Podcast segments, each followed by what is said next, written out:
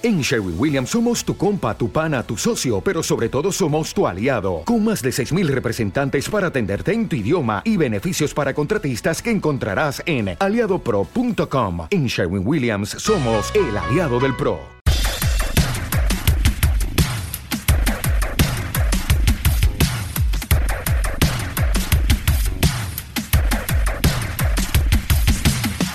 En la historia de la antigua Roma, los relatos suelen centrar su atención en los dorados siglos de la República o del inicio del imperio y su gran expansión territorial.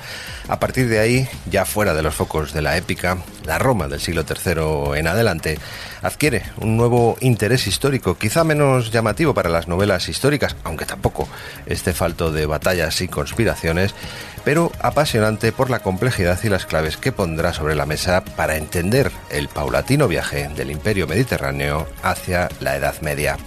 Una auténtica transformación de un mundo mucho más interconectado que en tiempos pretéritos que esconde multitud de claves para entender nuestro presente y quizá nuestro futuro más cercano. En este episodio para mecenas vamos a profundizar en algunos elementos de aquella Roma que cada vez levanta más interés. Un saludo de Eduardo Moreno y de José Luis Garrido. Muy buenas, José Luis, ¿cómo estamos? Hola, ¿cómo estáis todos? Muy bien. Aquí dispuestos a. romanos otra vez. A sacar a los romanos a la calle, sí, señor. Sí, sí, has adelantado por la derecha.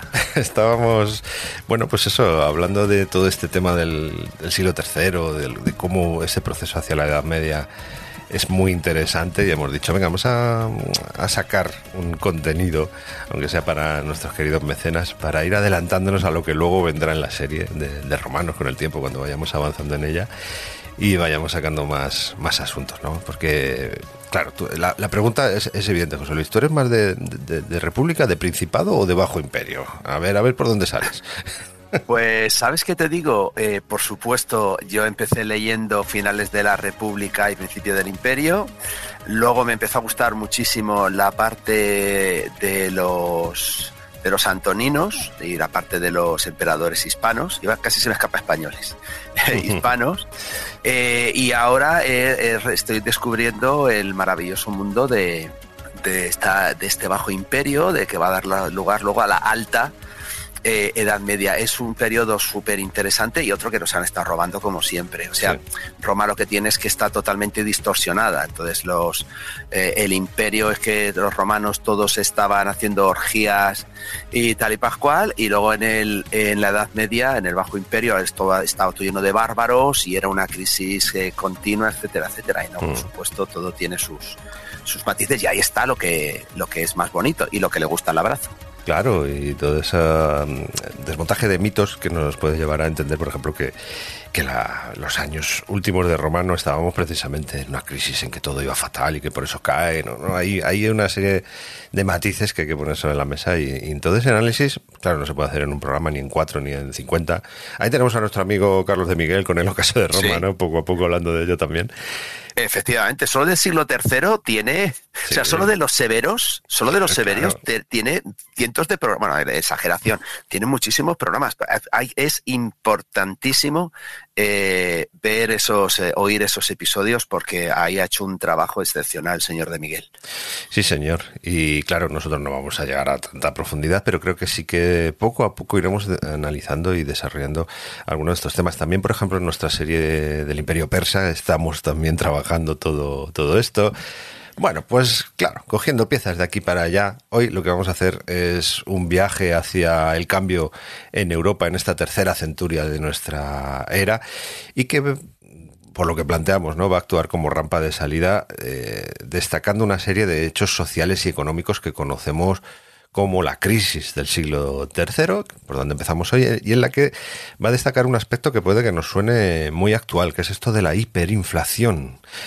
Vamos a situarnos. Venga, Roma ha logrado una expansión enorme. En este tercer siglo vemos un territorio que abraza el Mare Nostrum desde la península ibérica hasta las fronteras del Imperio Persa, como decimos, que va a ser su gran competidor y enemigo en el este, y desde las Islas Británicas hasta Egipto. Un mundo en el que moverse a grandes distancias Estamos hablando de que podía suponer lapsos de tiempo pues, unos 20 veces más largos que, ahora para un mismo recorrido. Así que esto es importante para imaginarnos la inmensidad y la complejidad que empezó a tener eh, tal extensión. Tú que eres el de los mapas de la mano, José Luis, dadas estas condiciones de, transporte, estamos hablando de un territorio muchísimo más inmenso de lo que parece que ya, que ya lo parece.